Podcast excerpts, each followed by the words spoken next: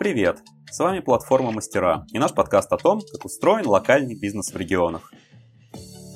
Это первый выпуск первого сезона, и начинаем мы его с парадоксальной, но актуальной темы.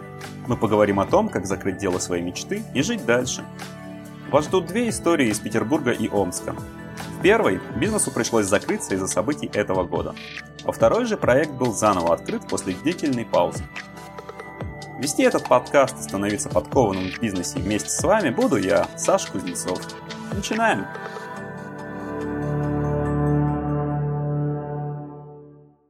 Наш первый гость, открывающий выпуск, сезон и весь подкаст в целом, Полина Егорова из Петербурга, которую многие знают по бренду Dog With Привет, Полина, спасибо, что пришла к нам. Привет, Саша, спасибо, что пригласили.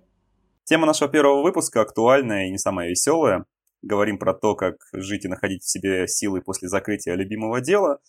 Для тебя, Полина, это история последних месяцев. Постараемся извлечь из нее опыт, который кому-то из наших слушателей сможет помочь. Думаю, что мы пойдем э, по хронологии. Расскажи немного о себе, кем ты была до открытия своего дела, был ли у тебя предпринимательский опыт какой-нибудь, и когда ты решила стать ИПшником. Это мой первый опыт предпринимательства. Я попробовала это сделать 6 лет назад. До этого я работала HR, а, руководила департаментом по управлению персоналом. Но в какой-то момент мне стало жалко времени, которое я трачу в офисе, потому что мне казалось, что это неэффективно находиться там 8-12 часов, хотя я могу эту работу делать за 4-6 часов. И я решила попробовать что-то свое. Села, составила очень скучную табличку, где выписала все свои сильные и слабые стороны, а, чем мне нравится заниматься, что у меня получается. И получилось, что мне нужно делать что-то руками для животных исследовала рынок и решила, изначально хотела делать игрушки для животных интеллектуальные, но после того, как промониторила рынок, поняла, что не, не это ниша, в которой я хочу работать, и начала делать амуницию для собак. А, как я говорила, 6 лет назад я начала это делать. Начинала одна, сама руками, полностью обучалась у мастеров, как работать с кожей, как работать с морским канатом, с которым никто не работает до сих пор. То, что мы делаем поводки из морского каната и ошейники и аксессуары из кожи для собак. Все, прошла весь путь, все выучила, разработала технологию, примерно год работала одна, а потом поняла, что одна уже не увожу, сняла мастерскую и наняла первого человека. А пандемию мы встретили в составе 13 человек. У меня работало 13 человек. А, вышли из пандемии в составе 8 человек. Ну, а эту весну мы уже вот все закрылись. То есть с одного до 13 человек. А, за 6 лет, я так понимаю, да? За 5, получается. А, пандемия два года назад была. За 5. Хорошо. Был ли м, успешен твой бизнес э, с финансовой точки зрения?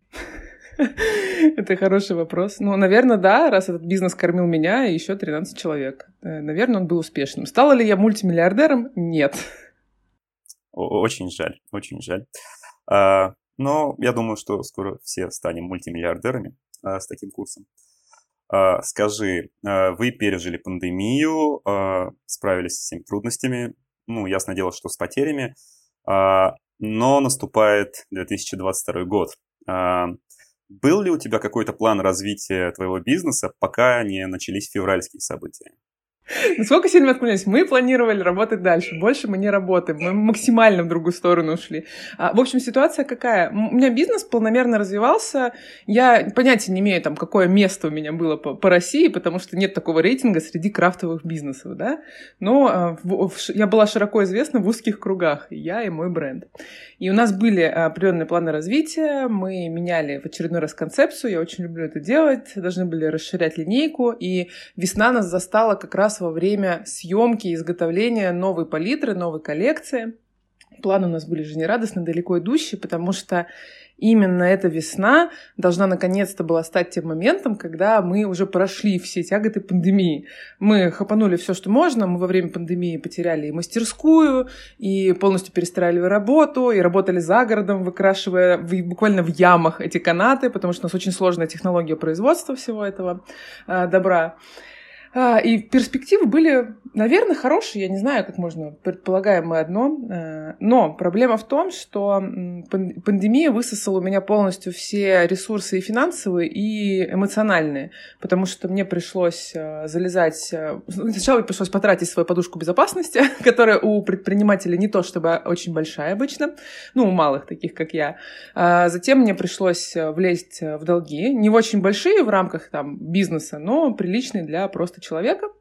для того, чтобы выплачивать зарплаты сотрудникам, чтобы там перекрутиться, перестроиться. И вот как раз эта весна а, должен был быть период, когда я стабилизируюсь, а, начну уже так хорошо и плотно закрывать все эти долги а, и выйду в нормальное состояние. Очень забавно, что буквально за два дня, там, 22 февраля примерно, я начала публиковать серию постов, почему прошлый год был для меня очень тяжелый, и э, серию факапов, которые я совершила в бизнесе, потому что любой предприниматель их совершает, а это мой э, первый бизнес, и я наступила на все грабли, которые вообще возможны. Ошибки все совершила, все, все прохавала, все, что можно. Но э, когда случилось 24 февраля, я приняла решение закрыть бизнес, по-моему, 27 или 28. То есть буквально это было 3-4 э, дня прошло, по-моему, один или два пакета санкций успели вести. Наша проблема в том, что у нас э, очень сложный ручной труд, и почти все материалы, э, 90%, это импортные материалы, с которыми мы работаем. Э, с чем это связано? Э, с, с качеством содержания животных. Например, мы работаем с кожей, э, это кожа коров, которых забивают на э, мясо, и мы используем их шкуру. Э, качество шкуры напрямую зависит от того, чем кормили корову, как содержали, кусали ли ее насекомые, есть ли они шрамы и так далее. А, настолько гуманное содержание качественной кожи, к сожалению, в России не встречается. Поэтому российскую кожу мы использовать не можем. С красками э, тоже история определенная. Нам нужны краски, которые не темнят кожу и так далее. Очень много химии различной. А фурнитура, с которой мы работали, это летая латунная фурнитура, которая производится только в двух странах мира всего. Но в трех еще Китай, но там, к сожалению, пока что уровень качества неподходящий. А единственное российское производство, э, которое у нас поставляло сырье стабильно, это морской канат. Все. И когда ввели пакеты санкций, я поняла, что а, вот у меня было два года борьбы во время пандемии, я верила, что мы все сможем. Э, я истратила все свои ресурсы физические, эмоциональные и финансовые. И сейчас я просто не готова бороться. А, у меня нету сил на это никаких. Э, потому что нам сейчас нужно будет срочно менять все сырье, искать его где-то. Логистика очень тяжелая. В общем, сто... было очень много вопросов и ни одного ответа. И хотелось хотя бы какой-то точке прийти, чтобы оттолкнуться. А малый бизнес, как и любой бизнес, не может просто взять временно подумать. Это деньги, потому что тебе нужно платить аренду, тебе нужно платить всякие платежи, взносы, нужно платить зарплаты сотрудникам. А ты не можешь просто, ребят, подождите, давайте пару месяцев просто выдохнем. Если нет на это денег, то ты не можешь себе этого позволить. Поэтому я приняла решение закрыть бизнес, а, закрыть ИП, для того, чтобы у меня была возможность э, не, не бороться, не драться а, в эти месяцы, а просто наблюдать. Ты сказала, что приняла решение там буквально за 3-4 дня. Вот в эти 4 дня ты как-то пыталась найти свой особый путь, там, не знаю, сократить зарплату чуть ли не по одной себе сотрудникам, может сократить какой-то ассортимент, э, или таких мыслей не было, закрываться так закрываться. Мы вот это сократить косты, э, мы это все делали во время пандемии. А, сокращать уже нечего было особо. Э, все эти истории про оптимизацию производства, как сократить э, косты, э, сделать более какие-то, оптимизировать процессы, выпустить какие-то дополнительные линейки, э, усилить маркетинговую историю. Э, мы все это делали во время пандемии все два года. И сейчас э, получалось, у меня нет таких сценариев. Тем более, что так мы торгуем э, импортным сырьем, и у нас э, так, э, не сырьем, господи, так мы торгуем импорт, э, господи, так мы торгуем товарами, изготовленными из импортного сырья, и наш товар, он гораздо выше среднего по рынку по стоимости, то есть у нас ошейник, например, стоил в среднем 6-8 тысяч рублей. С новыми ценами и тем курсом, который был на тот момент, получалось, что он должен был бы стоить 1015. У меня очень большие сомнения были на тот момент, и сейчас они есть, что будет достаточное количество народу, готовых покупать столько ошейников за такие деньги, чтобы я могла содержать, продолжить содержать э, всю свою команду, э, свое производство. Ну, потому что аренда мастерской не станет дешевле. Э, я в какой-то момент посчитала, например, сколько мне стоит, в принципе, иметь ИП. Это не налоги, да, а это всякие платежи, там кассы, еще что-то. Это порядка 100 тысяч рублей в год, которые я платила государству просто за то, что меня вот есть ИП, и у меня есть возможность зарабатывать деньги, с которых я буду платить налоги. Сейчас я не уверена, что у меня будут эти 100 тысяч. И так у нас уже прошло сколько, три месяца, да? Я могу сказать, что я была полностью права для себя. Ну, то есть я ни на секунду не пожалела о принятом решении, и оно мне помогло. А еще очень важный нюанс, я уже несколько раз говорила, что я была очень э, в плохом эмоциональном физическом состоянии, довольно сильно устала за все это время. Я болела ковидом дважды за год прошлый и очень плохо его перенесла. И мне поня- принять это решение очень сильно помог мой психиатр, с которым э, я уже общалась. И считаю, что сейчас предпринимателям важно следить за своим психологическим здоровьем в том числе. Э, я могу рассказать, я не знаю, это интересно или нет. Э. Да, это, это несомненно интересный вопрос. А мы поговорим о нем чуть дальше. То есть сейчас, по прошествии трех месяцев, уже имея некий опыт, ты бы все равно закрылась и не старалась бы что-то там придумать, исправить с точки зрения, ну вот, мая? Нет. А, сейчас я понимаю, что на тот момент я приняла максимально верное решение, а, благодаря тому, что я приняла это решение быстро и довольно рано по сравнению со многими производителями, которые э, сделали это позже. Я смогла сделать э, хорошее закрытие, я закрыла там все счета, все долги, я выплатила зарплаты, а, мы продали, ну, у нас там был оборот выше, чем обычно, но это логично, когда бренд закрывается, у нас очень хорошая аудитория, которая нас поддержала, и Просто, понимаешь, нельзя говорить о том, что я закрыла бизнес, все мосты сожжены, там, я, ну, у меня остался, остался бренд, у меня остался аккаунт, у нас есть ресурсы, и мы вообще планировали какие-то то, что сможем восстановить и вернуть к продаже. Я не могу сказать, что я зак- закрыла бизнес навсегда. Я сейчас э, как раз нахожусь в той стадии, когда я думаю о том, чем заниматься дальше. Э, и спойлер, я больше не хочу бизнес. Отличный совет э, в подкасте про бизнес. Э. Из этого, кстати, вытекает другой вопрос. Он, наверное, наивный, но мы затронули государство, ты прошла пандемию, сейчас э, тоже пережила закрытие. А государство как-то старалось или старается помочь малому бизнесу, или это легенда? Ну, я могу только свое личное мнение высказывать. Я считаю, что наше государство не старается помогать малому бизнесу. А просто э, в пандемию, например, произошла такая ситуация, что, ну, как мое мнение личное, да, что нужно было кем-то пожертвовать. И у нас выбрали малый бизнес. Я это просто приняла, окей, мы будем э, сражаться. Вообще, если интересно, за все это время помощь от государства получила 12 тысяч рублей. Неплохие деньги. Э, да-да-да, прекрасно. Мне это так помогло, просто невероятно. Э, вообще, я все, ну, никогда не скрывала там какие-то свои обороты. Я честно плачу, ну, платила и плачу налоги, теперь я самозанятый. А, поэтому мне бы, конечно, хотелось чуть больше поддержки, э, хотелось бы, но ее нам не давали. То, что государство поддерживает малый бизнес, это миф э, абсолютный э, в нынешних реалиях, это подтверждается. И это одна из причин, почему, опять же, я закрыла бизнес, потому что я понимала, что в пандемию мы все увидели, как это будет, и мы все... Извините, у меня тут кот со мной разговаривает параллельно. А, мы в пандемии увидели все, как будет поддержка государства происходить. Все предприниматели прохавали все эти волны, когда был повышенный спрос, пониженный спрос, когда тебя вынуждают соблюдать огромное количество, иногда довольно странных а, предписаний, которые влекут за собой огромное количество расходов. Сейчас а, я вижу у своих э, коллег, которых остался бизнес, такие же какие-то очень странные вещи, э, когда ты вынужден либо что-то за что-то платить непонятное, либо что-то делать непонятное, а поддержки реально никакой нету. Помощи никакой малому бизнесу за эти два года не было. А, насколько я знаю, среднему тоже. вот из тех, с кем я общалась. Всем выкручиваться пришлось самим. И когда случился февраль, я поняла, что нам сейчас опять нужно будет самим выкручиваться, но будет, типа, еще сложнее. Замечательные перспективы. В общем, помощь утопающим. Выпуск полный оптимизма.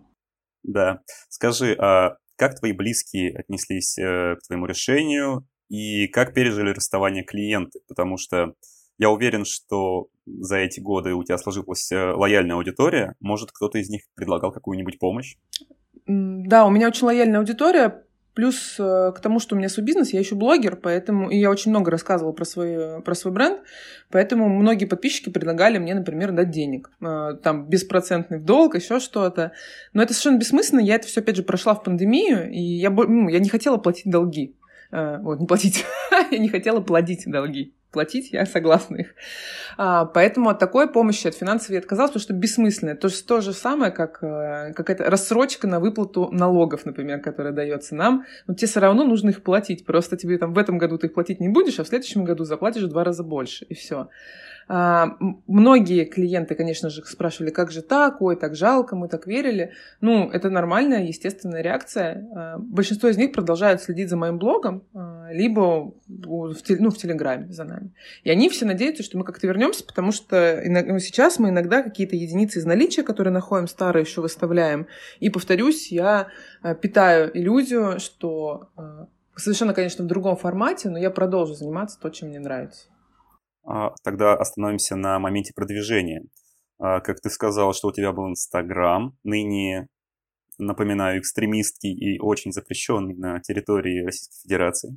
А, был сайт бренда и плюс э, блог в Телеграме.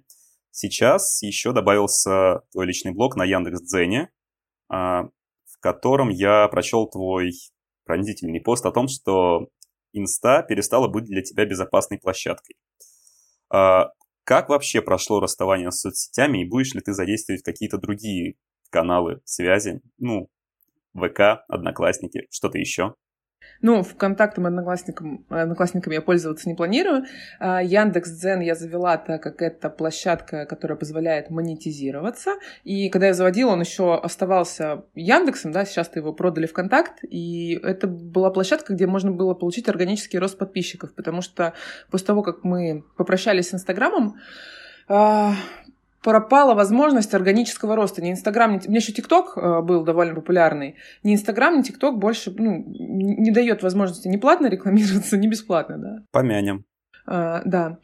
А, поэтому я искала источники органического роста какого-то нужной мне целевой аудитории. А, я прошла за эти три месяца все стадии торга, там, принятия отрицания с э, инстой, и я в нее вернулась, честно скажу. Э, вообще вся ситуация, которая сейчас происходит, э, для меня, как для, не как для предпринимателя, как для человека, это ситуация, которая очень часто заставляет меня что-то обдумывать постоянно, быть неуверенной в правильности своих мыслей решений.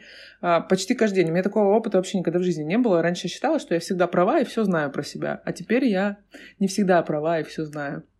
И мне первый месяц было очень тяжело находиться в Инстаграме, потому что я повторюсь, что я веду блог личный, и на всех блогеров э, со всех сторон сыпалось огромное количество негатива, независимо от того, как, ну, вообще, что ты транслируешь. Э, негатив был. И когда э, сама Мета э, высказала, э, господи, когда сама Мета начала говорить на языке вражды, скажем это так, э, в отношении нас, мне стало настолько плохо, противно и тяжело, что та площадка, в которую я вкладывала несколько лет э, ежедневно своего труда, э, которая была уверена, она меня, по, по сути, для меня предала. И вот эти три месяца я проходила все стадии принятия, и сейчас я вернулась в Инстаграм, я его веду, э, если интересно, у меня восстановились охваты почти полностью. А, правда, сменилась аудитория. А, потому что я не смогла попрощаться с теми людьми, которые там были.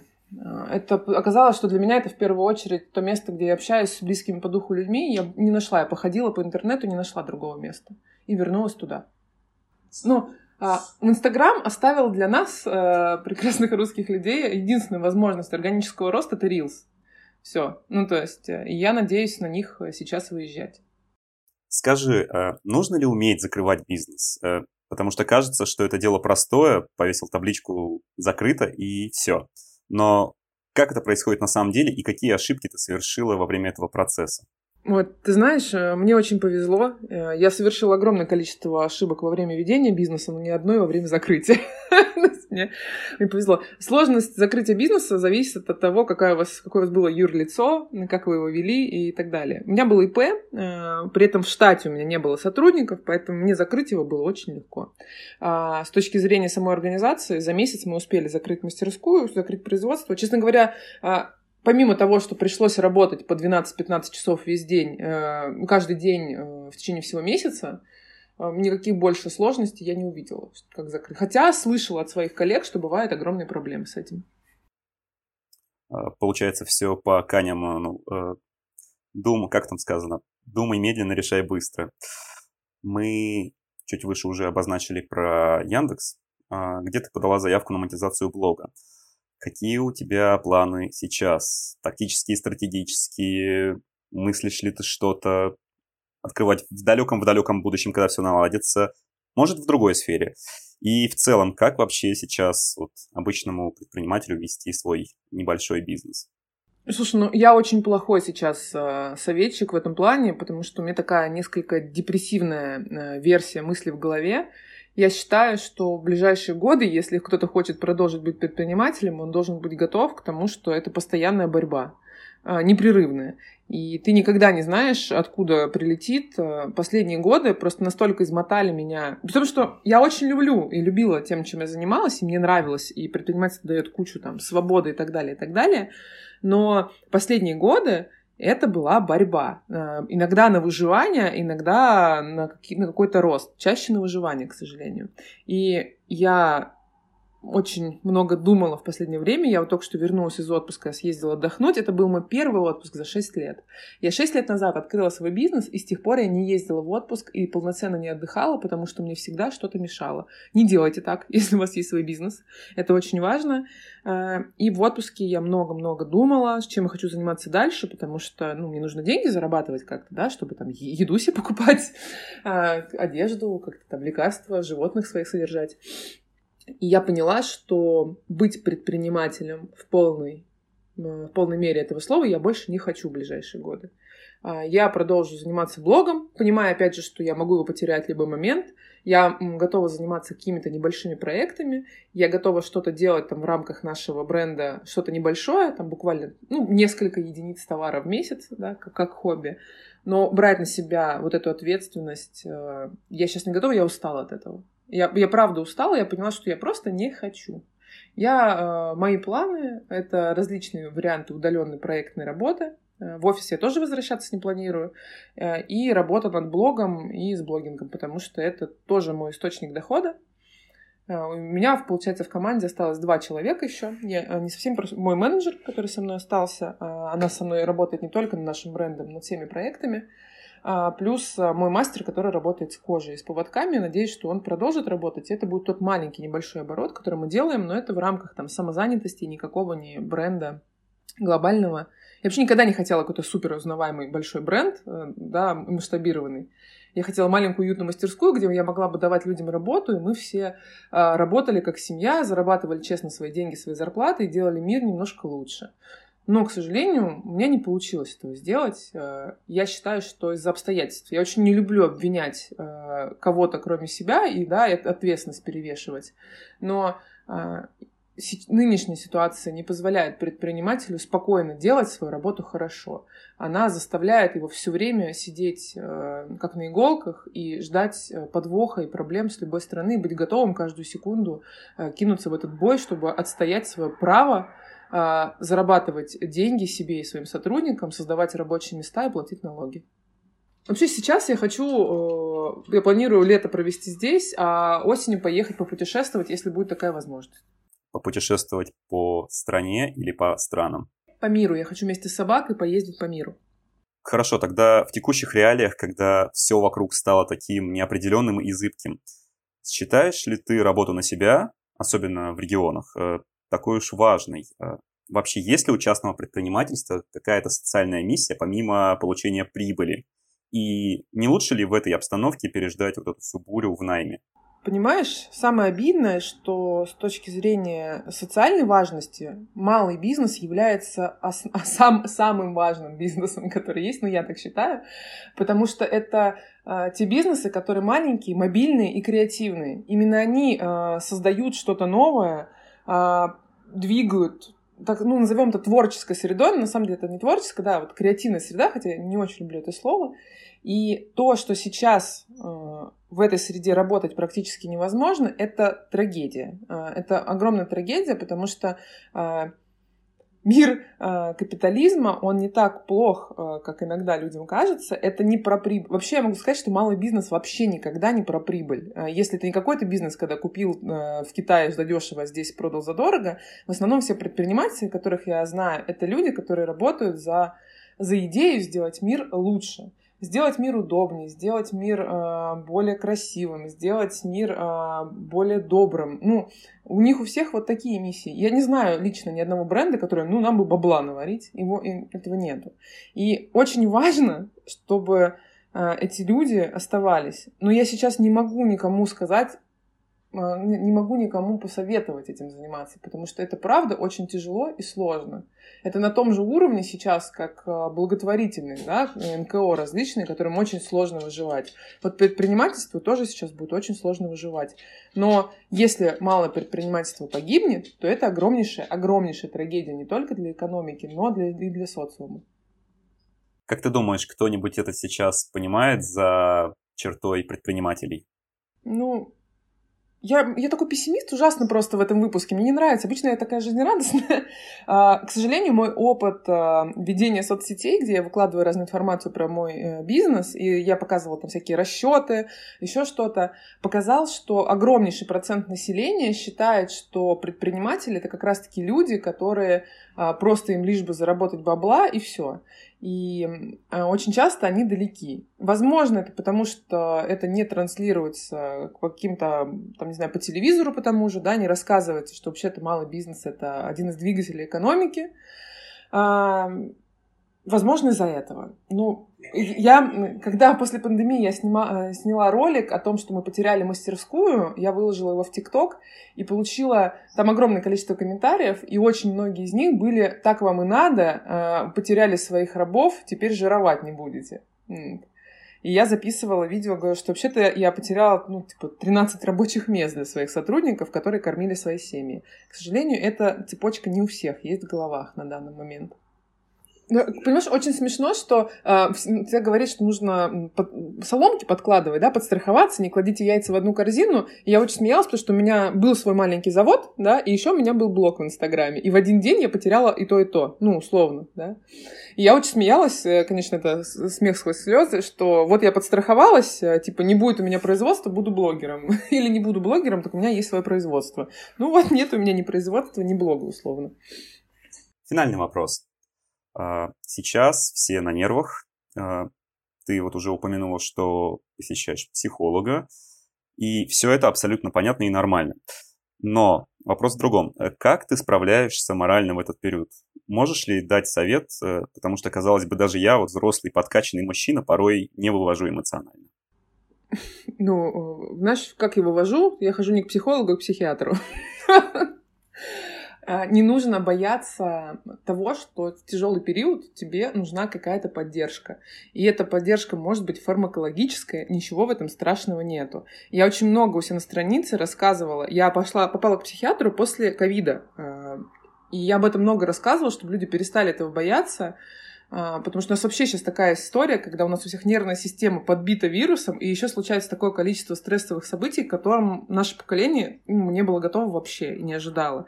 Э, не бойтесь просить поддержки, а, не бойтесь говорить о том, что она вам нужна, и не нужно бояться ходить к психиатру. А еще я по себе заметила в первые дни, когда я ходила... Я очень много где хожу со своей собакой, э, и к нам подходили на улице люди, просто просили пообниматься с собакой.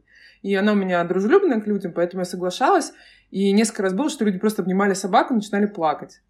И животные тоже помогают справиться с этой историей. И это огромный показатель. Такого, честно говоря, даже в пандемии никогда не было, чтобы вот людям была настолько нужна поддержка, и настолько было всем тяжело, что они а, на улице обнимались какой-то незнакомой дворняжкой. Поэтому я, э, ну, я наблюдаюсь у психиатра, я принимаю фармакологию, э, я об этом в открытую рассказываю, ничего в этом страшного нету, и я считаю, что мне это помогло пережить э, с наименьшими потерями э, моральными, физическими, то, ну, что сейчас я функционирую, с тобой разговариваю, все хорошо. А вообще, когда был февраль, мне мой психиатр настоятельно рекомендовал лечь э, в клинику на месяц. Полностью поддерживаю тебя в этих вопросах, потому что сам тоже посещаю специалиста, вот, и я тоже один из тех людей, которые любят гладить чужих собак на улицах.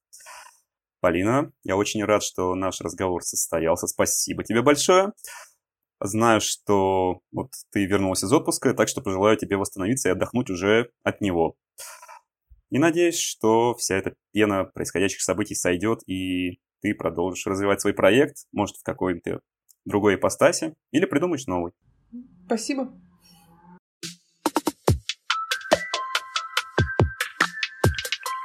По пути следующего нашего гостя можно изучать мировую географию. Все началось с России, потом были пересечения с Литвой, показы в Грузии, шоурумы в Токио и Париже, а дальше был Китай и снова Россия. Говорить мы будем с фэшн-дизайнером Мариной Бутенко. Привет, Марина, спасибо, что с нами. Привет, Саша. Привет, ребята. Итак, для тебя все началось в Омске. Ты там родилась и училась, а после с тобой произошла Омская школа дизайна, некий сибирский Антверп. Скажи, стать фэшн-дизайнером – это было изначальное твое желание, или ты все-таки рассматривала и другие профессии? Нет, я на самом деле вообще не планировала быть дизайнером. А, я последние два года училась в школе при университете автомобильно-дорожном и, в принципе, была уверена, что мне прямая дорога в архитекторы. Вот, но а, поскольку я, наверное, класса из девятого шила себе одежду, потому что я была всегда очень худой и высокой, и ну, вообще невозможно было найти на меня одежду, то эта тема, конечно, она была мне близка. И, как я рассказываю постоянно, наверное, все решило случай, а, когда я подавала документы после одиннадцатого класса, а, мы случайно забрели в университет, он тогда назывался Институт сервиса, я увидела девушку, которая шла с подушкой в шерстяных носках и с кружкой кофе.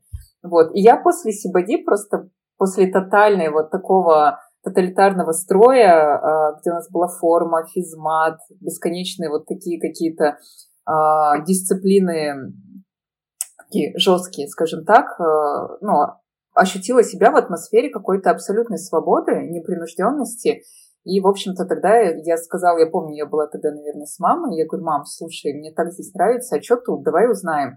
Мы узнали, и по моему профилю были, естественно, специальности, но поскольку я не готовилась, я не могла на них претендовать, но все равно я пошла сдавать экзамены вступительные, а, сдала их как знала, потому что без подготовки не поступила первый год, а, не пошла на свое историю, связанную с Сибади, с архитектурой, пошла на э, конструктора одежды, что вообще для меня на самом деле был удар, потому что ну, это вообще не та история, в которой бы мне хотелось быть.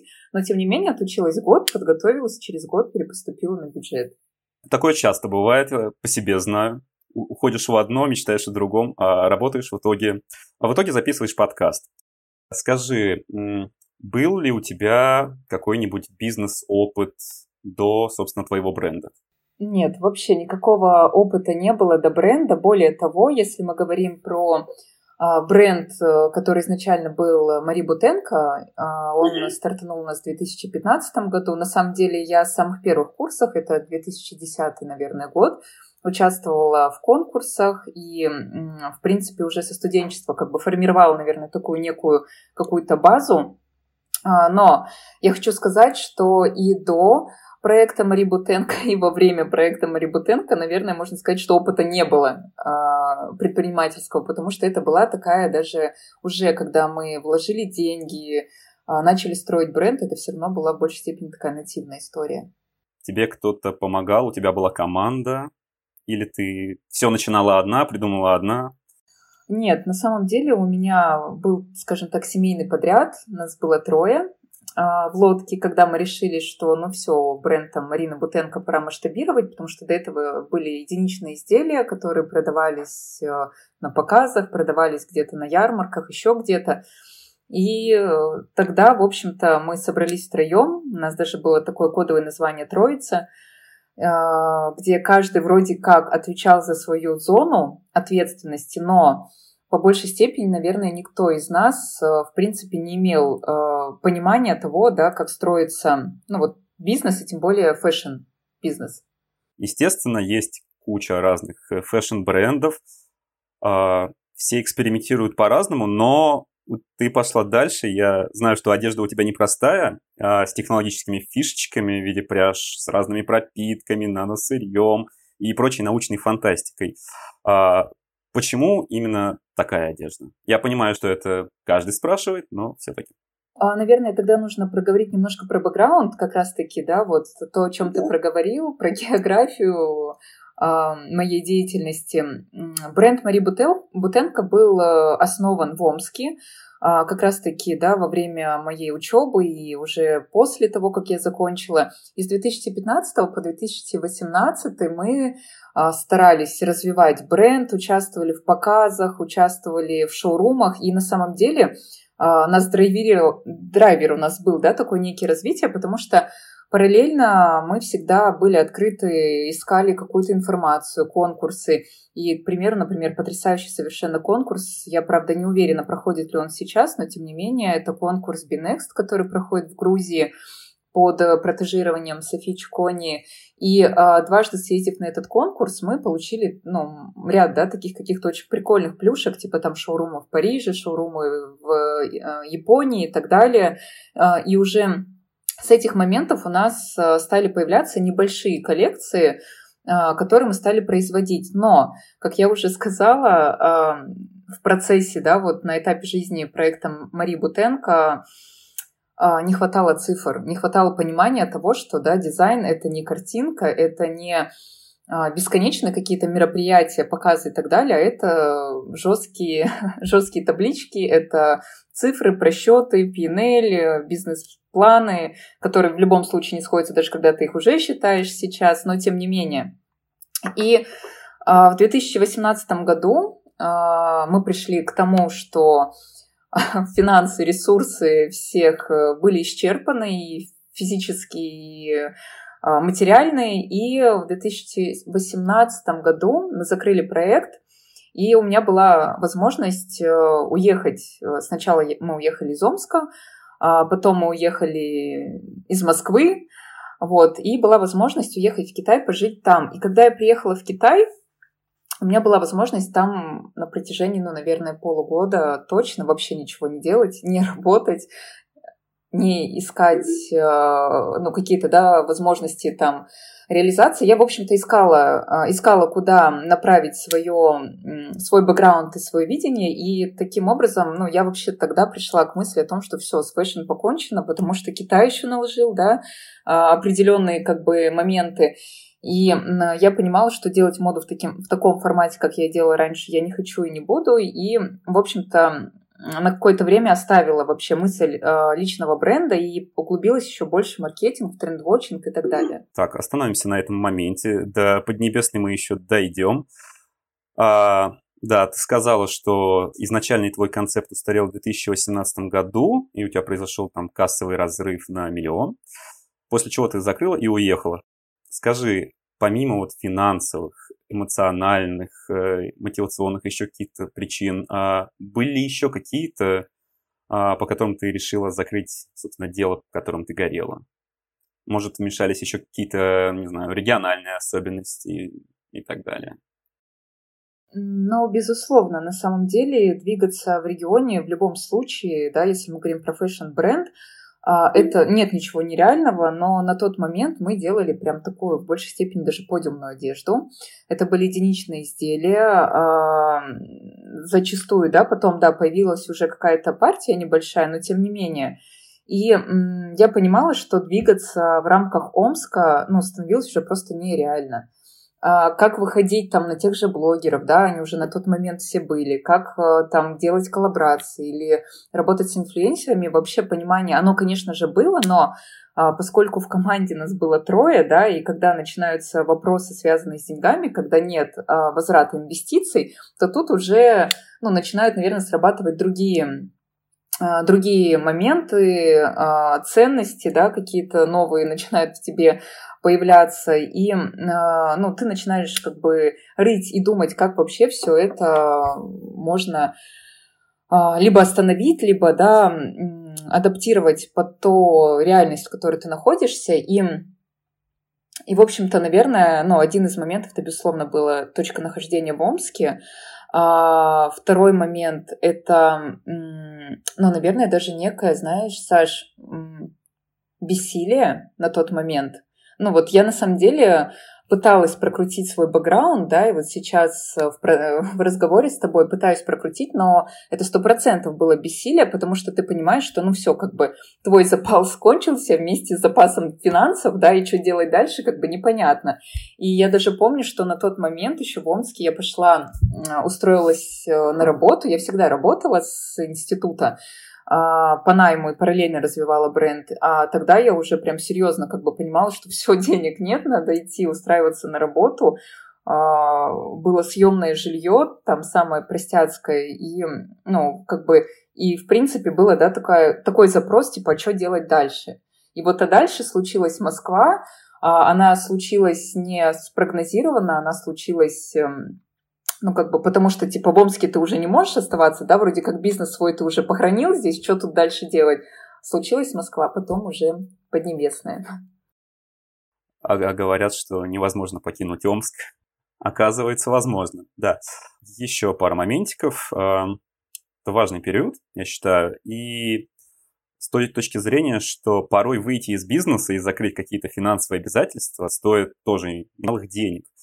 А, плюс, возможно, у тебя как-то разрослась команда к этому моменту. Как это прошло у тебя и какие возможные ошибки ты совершила во время этого процесса закрытия? Может, у тебя все-таки была какая-то финансовая подушка, и тебе было полегче или ты брала кредиты, гранты, инвестиции? А, нет, это не были ни кредиты, ни гранты, это были семейные инвестиции, как я уже говорила, да, в начале. И на самом деле, безусловно, поскольку это были не лично мои деньги, да, это были ну, деньги, вливаемые, скажем так, в проект, а, в надежде, что он выстрелит. А, я не могу сказать, что на этом фоне у нас были испорчены отношения, да, или пришлось там брать кредиты, возвращать деньги. Нет, а, постепенно мы а, в течение какого-то времени распродали тот товар, который произвели.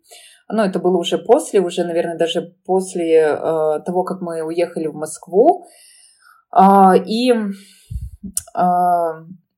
ну вот каких-то таких, э, скажем так, наверное, это был достаточно легкий в моем да, случае опыт, хотя а, каждый из этого опыта да, вынес определенный урок и потери, в том числе, ну там я, если говорить обо мне, то это, безусловно, было такое некое разочарование, в принципе, да, даже потенциальный уход из профессии, потому что, ну, когда ты разочаровываешься и думаешь, ну, блин, ты один из тех, у кого не получилось, очень сложно, да, потом все-таки взять себя в руки и опять что-то делать свое.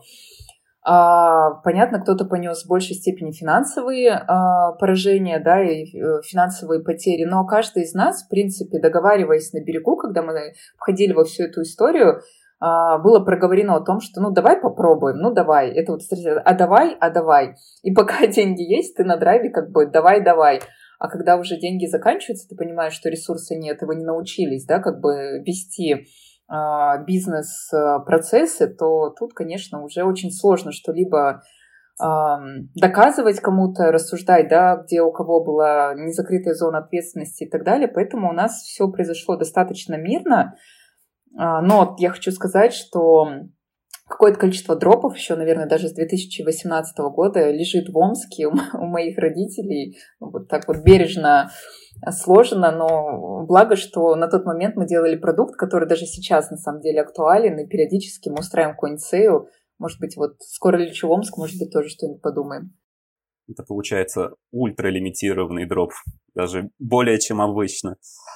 Чуть ранее сказала то, что ты эмоционально выгорела и что узнала, что э, баланс между творчеством и бизнесом, ну, там, условно, не, не такой, каким ты видела все это раньше. То есть творчество меньше, а больше там табличек, продвижения, маркетинга. А с условием вот всего вот этого эмоционального фактора и с условием фактора разочарования. Были ли у тебя мысли во время закрытия, что вот сейчас закроюсь, но потом все будет хорошо когда-то, и я заново откроюсь?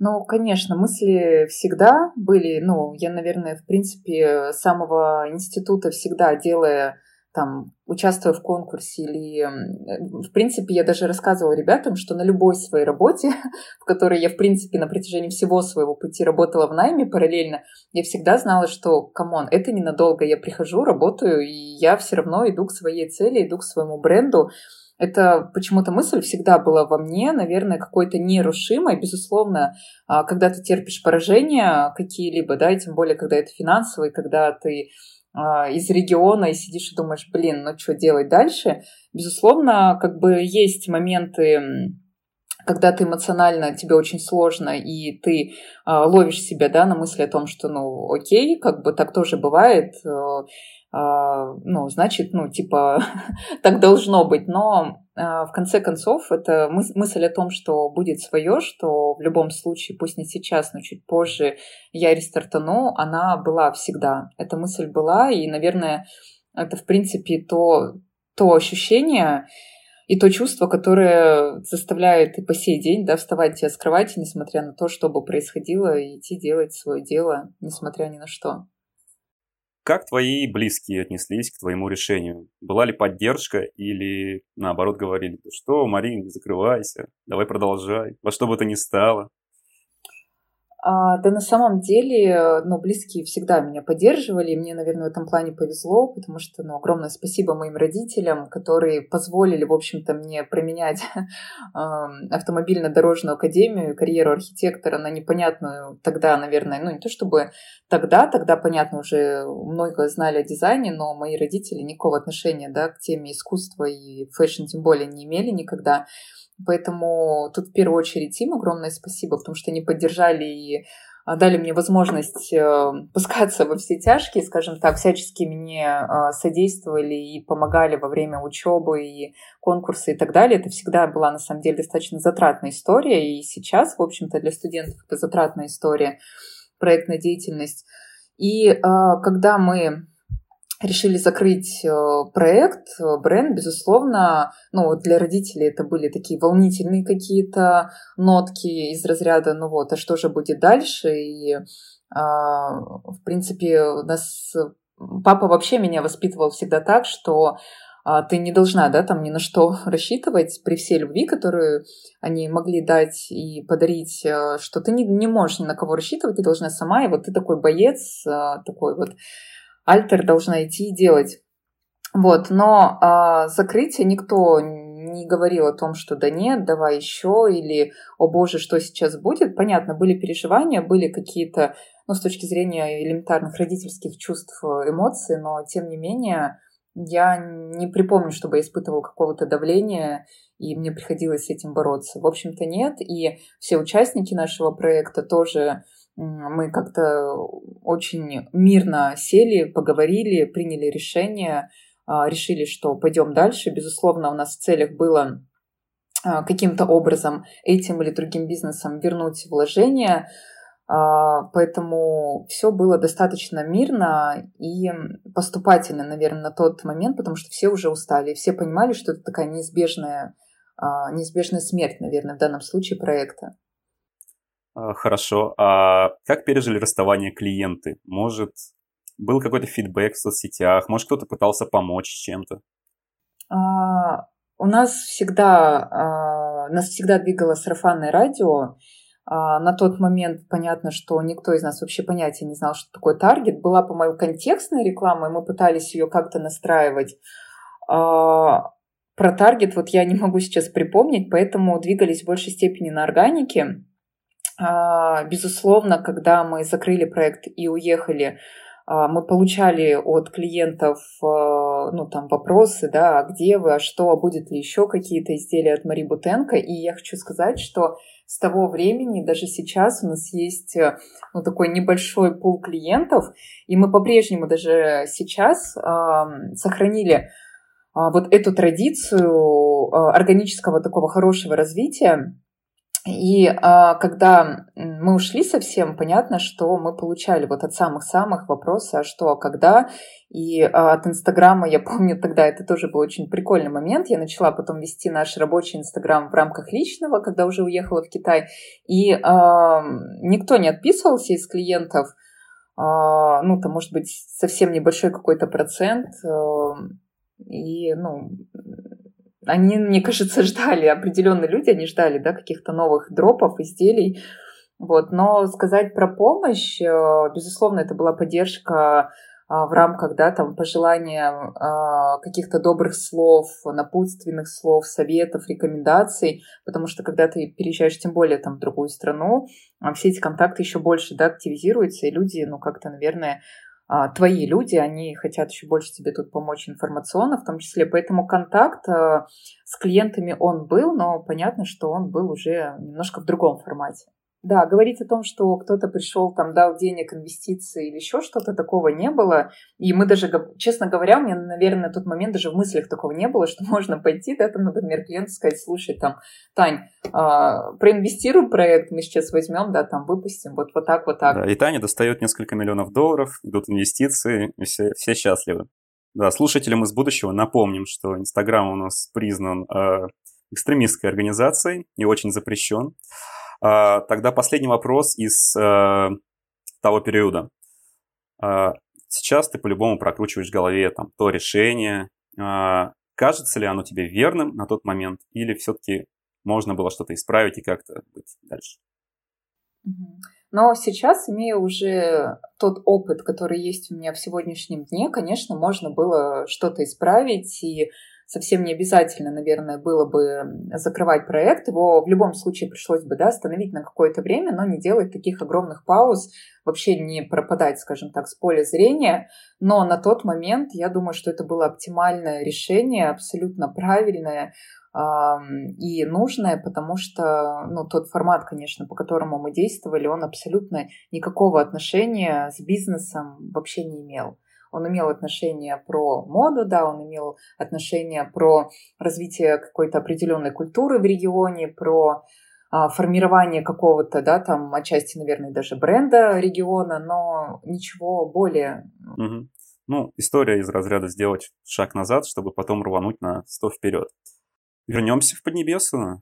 Как прошел твой китайский период? Э, чем ты там занималась? Скучала ли по России по своему делу, или наоборот, это был для тебя необходимый отдых, перезагрузка и вообще никакой тяги к бизнесу?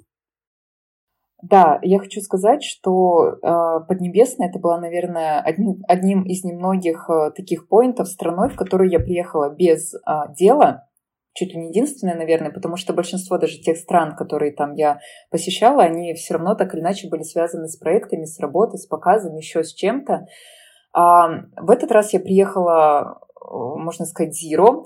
У меня не было никаких идей.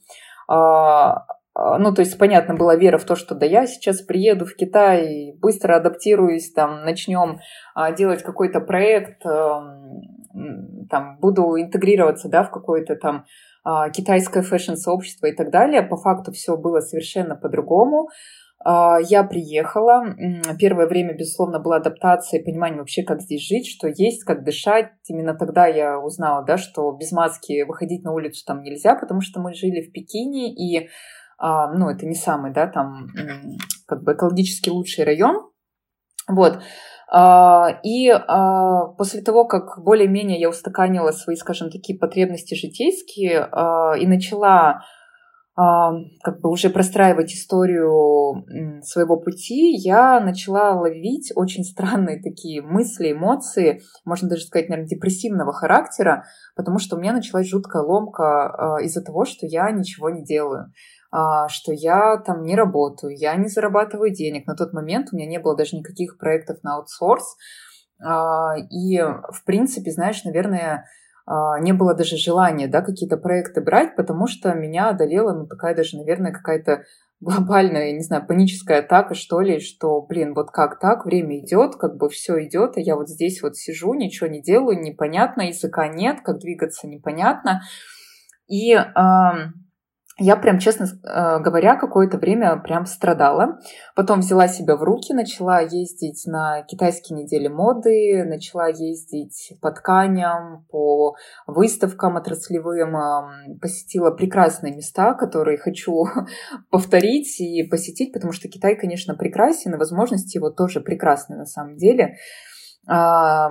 И, а, в общем-то, когда все уже начало устаканиваться и стало вставать на свои места, я приехала на Новый год в китайский, в Россию к родителям в отпуск. И здесь, в общем-то, а, моя на тот момент преподавательница, сейчас уже, наверное, больше даже друг, а, коллега старший по цеху Васильева Эмма Викторовна такая подходит ко мне и говорит, слушай, Бутенко, нам тут вот производство в Саратовской области, туда нужен дизайнер, ведущий. Не знаешь, кто бы мог?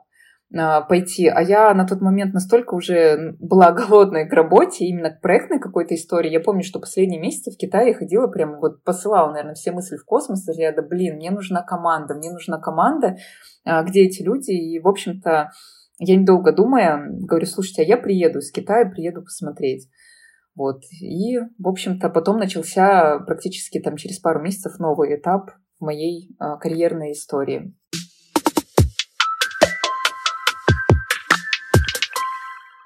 Прошел год, ты возвращаешься в Россию с новыми идеями, драйвом, мотивацией развивать коммерческий проект. А, Все идет здорово, ты в найме, но предпринимательская природа берет верх, и в июне 20-го ты перезапускаешь свое дело. Говорят, что в одну реку дважды не войти, но, судя по всему, у тебя получилось. Как ты к этому вернулась?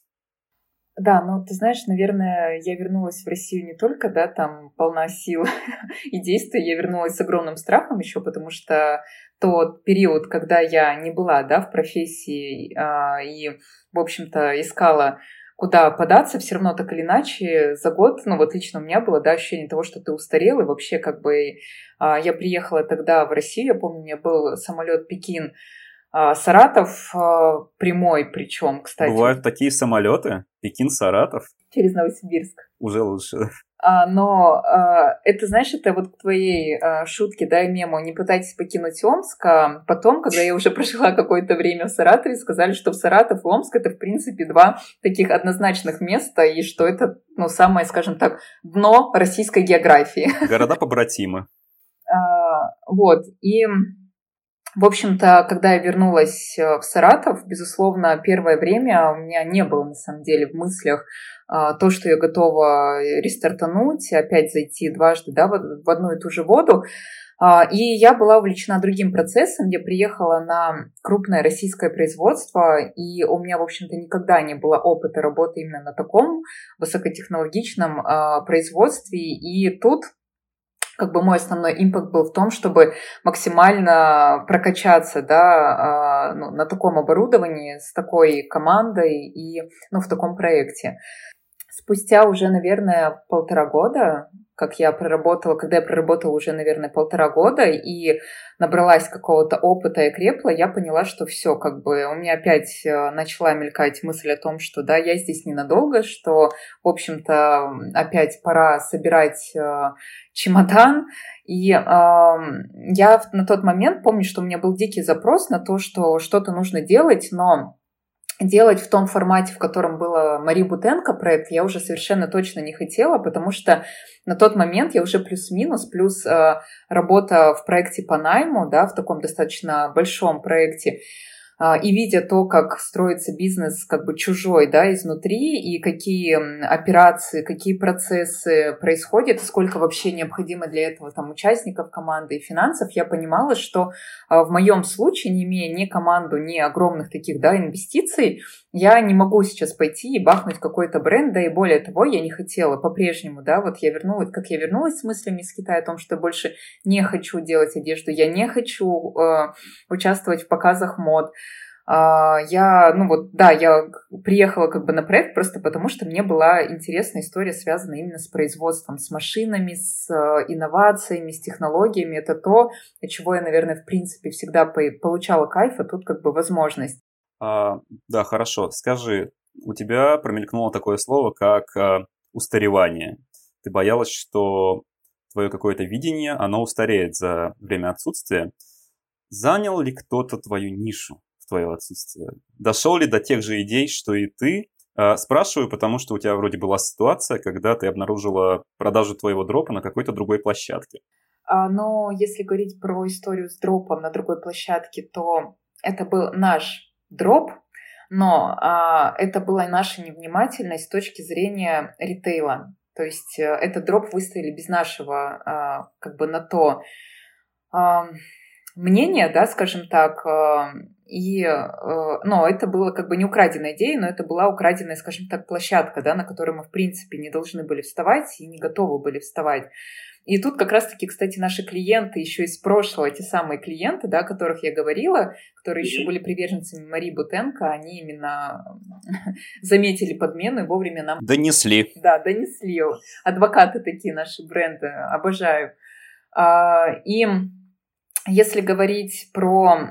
А, да, а, говорить, если говорить о том, занял ли кто-то нишу, то, безусловно, как бы fashion-индустрия, она очень конкурентно а, способна, да, и а, как бы огромное количество брендов возникает каждый день, но я хочу сказать, что, наверное, нашей основной силой было и тогда, и сейчас продолжает быть, это то, что мы нишевались всегда. То есть мы всегда изначально себя обозначали как а, да, бренд женской одежды, который специализируется на вязаном трикотаже. И это всегда было такой узкой направленной историей.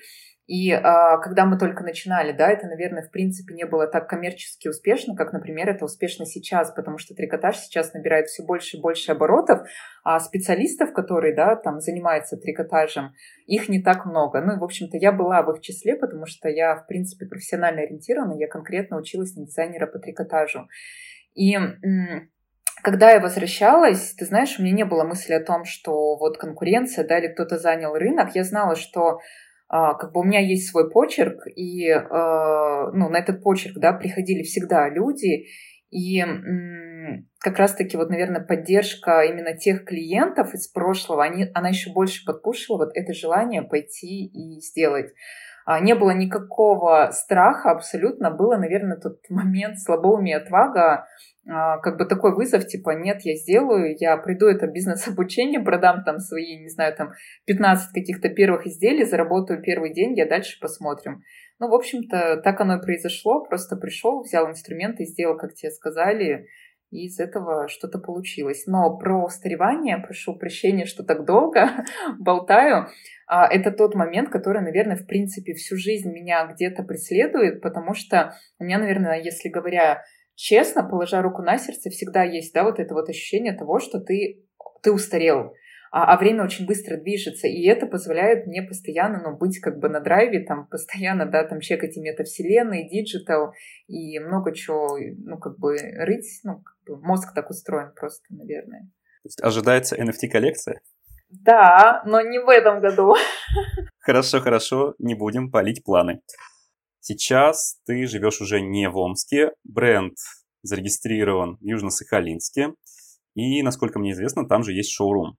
Угу. производство тоже уже находится не там, где было раньше, а ты перенесла его в Москву. А, скажи, как бренд а, ощущал себя после перезапуска. Этот год пока не берем в расчет, он особый. Окей.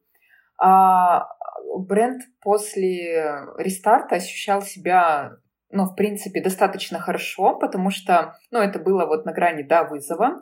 И, но мы зашли, мы выбрали правильный путь, и я даже сейчас и в сегодняшнем дне мы, э, да, а, как бы об этом говорю, что самое правильное решение было в рестарте, это выбранная концепция и стратегия.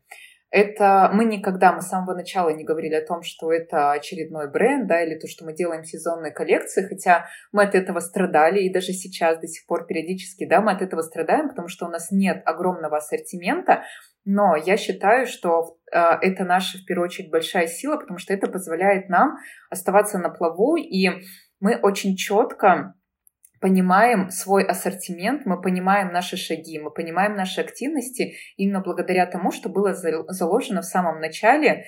А в самом начале мы назывались как привычная одежда с дополнительными функциями, одежда из наносырья. И стартанули мы с одним единственным дропом. Это был свитер с воротником маска. И, безусловно, тогда он был must-have, потому что это как раз-таки 2020 ковидная история. А, прототип был сделан еще до ковида, а просто когда я пошла на бизнес, э, ну, инкубатор, да, мне надо было, нужен был продукт, я такая думаю, о, доработаю-ка свитер, сейчас маску доработаем и запустим. Ну и, в общем-то, как бы история а, выгорела, очень хорошо себя показала, и а, я очень быстро в одного там собралась, отвязала там 15 свитеров, это было лето, продала их тут же летом, потому что надо было отчитываться же на учебе. Вот, продала их тут же летом очень быстренько. Э, и так, как нас учили, написала всем, кому могла. Причем, кстати, тогда я вот впервые написала в Инстаграме пост о том, что, ребят, а, проект э, Мари Бутенко «Рестарт». Мы начинаем новую историю. Кто хочет, welcome. Готовы вас принять, вкладывайтесь. А, желающих было ровно ноль. Вот, но это не помешало как бы нам двигаться дальше. И сначала, понятно, я двигалась в одного, ну, как бы э, ты на драйве еще от учебы, да, это тебя двигает. А потом э, я просто в один из дней написала клиентке, а, который, с которой познакомилась там на отраслевой выставке, говорю, слушайте, вот вы делаете брюки, а не хотите, типа, свитера к своим брюкам мои взять? Давайте коллаб. Она такая, ну давай. Я говорю, ну покупайте первый свитер. Ну типа потестите, посмотрите, да, да, нет, нет. Вот э, Катя, это как раз-таки партнер, с которым мы сейчас делаем Амбина на ВР. Это был одним из первых клиентов, которые в июне в жару в самую купила на Сахалин себе свитер. А, и я помню этот первый отзыв, э, когда она мне присылает такая, Марин, там, привет, получила отзыв, он еще был видеоотзыв, она так себя снимает. Говорит, все классно, круто, но, говорит, твоя концепция, что воротник с маской, говорит, не работает. Воротник, говорит, не, не стоит, говорит, нифига. Вот. И я такая думаю, блин, пип, что делать? Ну и ничего, я говорю, окей, говорю, базар зиру, сейчас мы доработаем, говорю, будет все стоять, давай, давай коллап. Она говорит, ну ладно, давай. И вот на этом давай, на самом деле, второй раз мы опять зашли в проект, эм, и первое время мы по-прежнему, на самом деле, работали да, на каких-то вот этих вот эмоциях «давай-давай», а потом уже начал, начался бизнес. Начались цифры, просчеты и все на свете. Э, урок э, нашим слушателям. Э, будьте лояльны бренду с самых первых шагов и станьте партнерами. Получается, что за все это время у тебя произошли сильные перемены, ты пережила ковидное время, закрытие бизнеса, смену страны, но мы подходим к 2022 году. Какие планы по развитию бренда у тебя были до февральских событий и насколько сильно эти события их скорректировали? А, ты знаешь, они скорректировали очень сильно а, наши планы, потому что а, до февральских событий а, мы были представлены на одной единственной площадке, да, которая сейчас признана экстремистской, все знают, как она называется. И мы, в общем-то, достаточно, скажем так, неплохо себя чувствовали. Безусловно, мы а, чувствовали потребность в масштабировании и в расширении да, там, а, аудитории, но, тем не менее, все это время мы по-прежнему, еще с времен МБ, Мари Бутенко, мы двигались органически. И в феврале до всех событий наш процент э, возвращаемости клиентов достиг 52%. Это на самом деле для такого небольшого бренда, как мы, достаточно большой да, показатель. И это опять-таки вот про клиентов, про наших амбассадоров и а, людей, которые помогают нам двигаться. Спасибо им огромное. А, но После февральских событий Катя как раз находилась в этот момент здесь. Мы были в команде... Ну, то есть я была уже здесь, Катя прилетела ко мне в Москву в командировку, и мы как бы все эти решения, да, и а, новую игру приняли здесь вместе, очень быстро собрались, и я хочу сказать, что мы даже не рефлексировали, мы просто понимали, что сейчас именно то самое время, когда нужно прям рвать в очередной раз.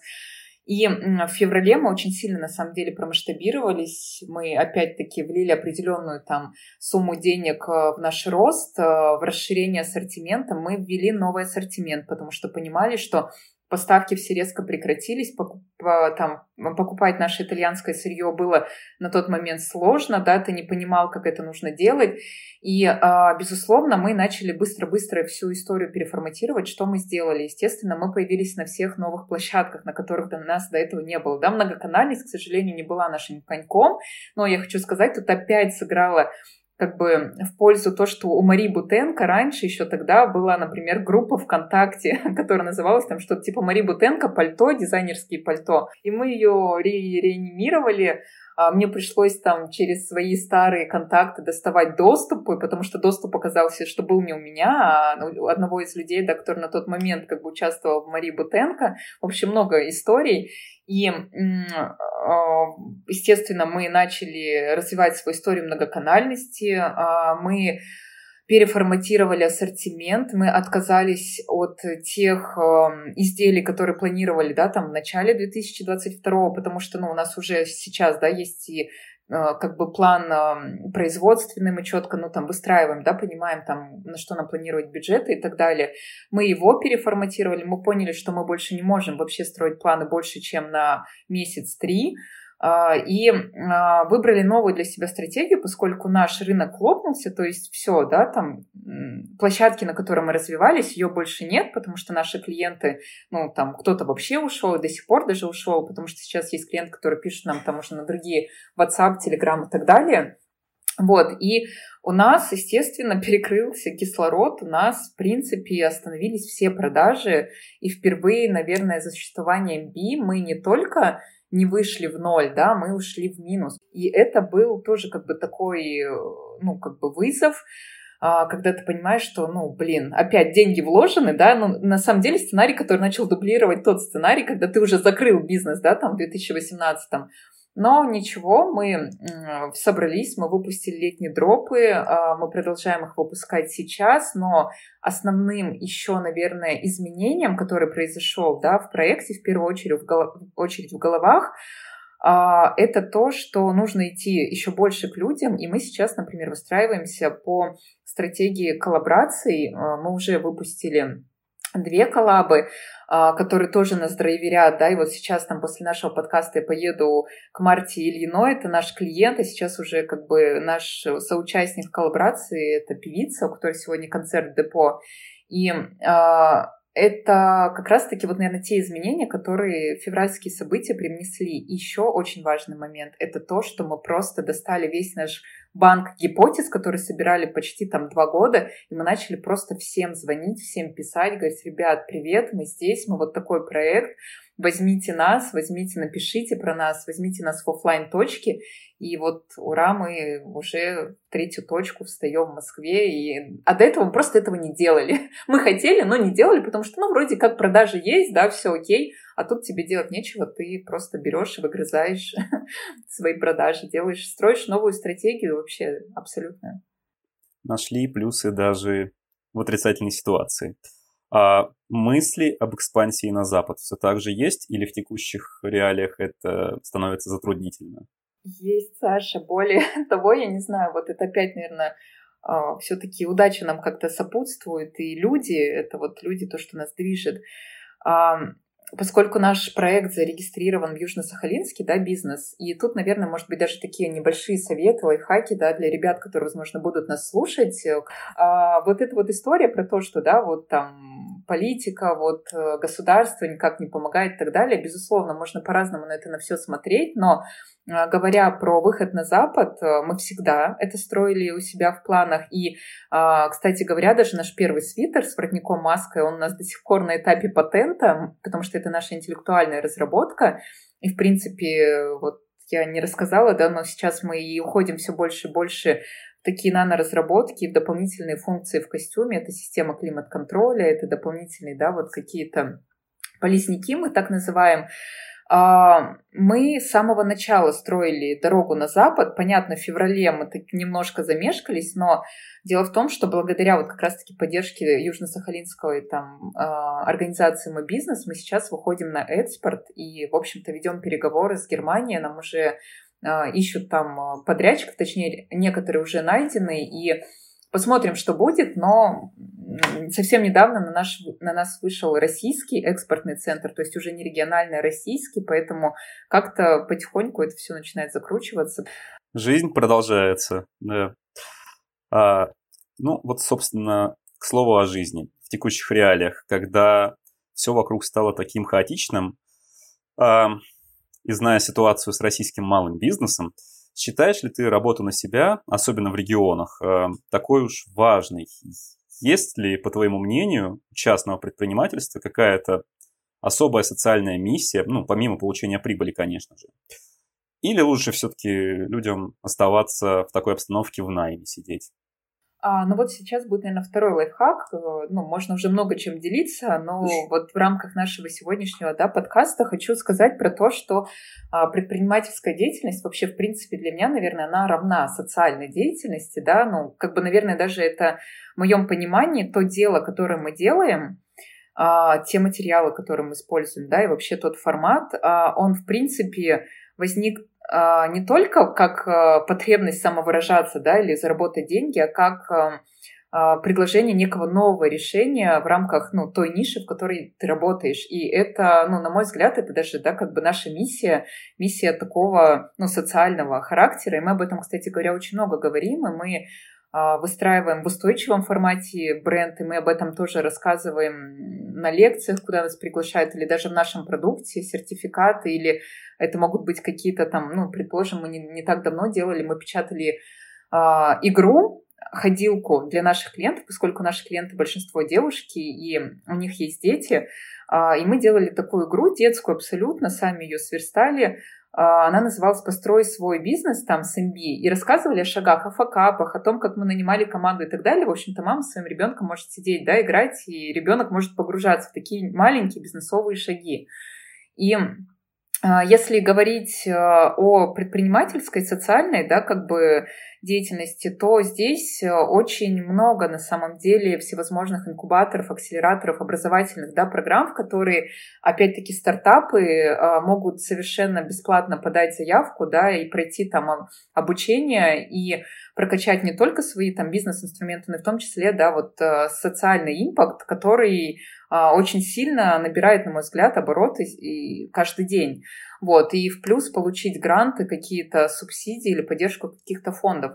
Вот, поэтому, на мой взгляд, э, ну, для меня это однозначно ты должен выходить из своей ракушки, да, если ты чувствуешь себя в силу и потребность быть, ну, там, отчасти, да, таким лидером, вождем, хотя бы повести еще кого-то, еще хотя бы одного человека своей команды, да, и сделать какое-то классное дело, то обязательно нужно делать и пробовать. И сейчас мир, ну, настолько открыт, настолько можно просто вот на расстоянии вытянутой руки подойти, спросить, да, узнать, помочь. Вот, поэтому для меня не имеет значения, регион это или столица. Безусловно, да, там в крупных городах двигаться, наверное, проще, просто потому что люди и контекст. Но я обеими руками за то, чтобы люди все больше, да, выходили, что-то делали. А, и мне кажется, это даже, знаете, жизненно важно в связи с тем, что, ну, как бы все ситуации, да, которые происходят вокруг, будь то ковид, будь то еще какие-то мероприятия, еще больше подсвечивают, э, ну, как бы идентификацию каждого человека в этом мире. Поэтому как-то так. Финальный вопрос. Сейчас, конечно же, все на нервах, или большинство людей на нервах. А, ну и это абсолютно понятная история. Как лично ты справляешься морально в этот период? Можешь ли ты дать совет тем людям, у которых тоже есть сейчас малый бизнес, и они подумывают про его закрытие? Ты знаешь, Саш, наверное, и я хочу сказать, что даже за этот период, уже постфевральский, да, а, ко мне приходили мысли о том, что мы можем не справиться, да, и я рассуждая, ну, думала, могу ли я себе позволить сейчас закрыть еще раз, как бы, то дело, которому, которое я опять-таки, да, строю, и, и вроде как уже так взросло, осознанно, с большими планами на будущее. И я хочу сказать, что лично мне помогала всегда, а сейчас еще больше, еще больше вовлеченность в проект, а, еще больше, наверное, количество рабочих часов. А, потому что как только я начинаю выпадать или рефлексировать, я начинаю себя чувствовать немножко ну, вот таким вот овощем, я начинаю скатываться вот в это да, эмоциональное состояние. Поэтому ну, тут, наверное, такой здравый какой-то рассудок, который иногда, конечно, сложно да, находиться в его рамках, но, тем не менее, я считаю, что работа а, и вот это вот поиск решений, который обязательно найдется, всегда решение найдется, если мы его ищем, то тут, ну вот мой совет, ребят, а, да, хотите поплакать, хотите порефлексировать, окей, но договоритесь с собой. Во всем должна быть дисциплина, да, если вы хотите порефлексировать, договоритесь, окей, я рефлексирую два дня, да, потом начните что-то делать. И это вроде как легко об этом говорить, сложно делать, но это, блин, черт возьми, работает, правда. Отличный совет и отличный разговор. Я пойду его сейчас рефлексировать. И что хочу сказать, я в мире моды не афит, и уж тем более бизнеса своего пока не имею, но для многих, в том числе и для меня, это был действительно полезный разговор. Спасибо.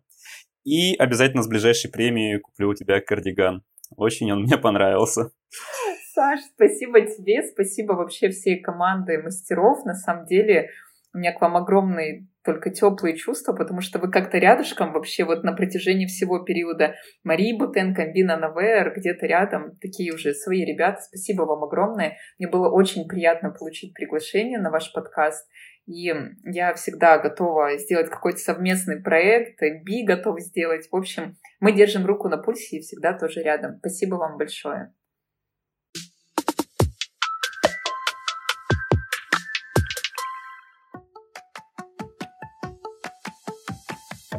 Таким получился старт сезона. Если вам понравилось, то подписывайтесь и делитесь подкастом в соцсетях. Все ссылки на нас и наших гостей вы найдете в описании. Все так просто, что даже не придется подковывать плоху. До новых встреч!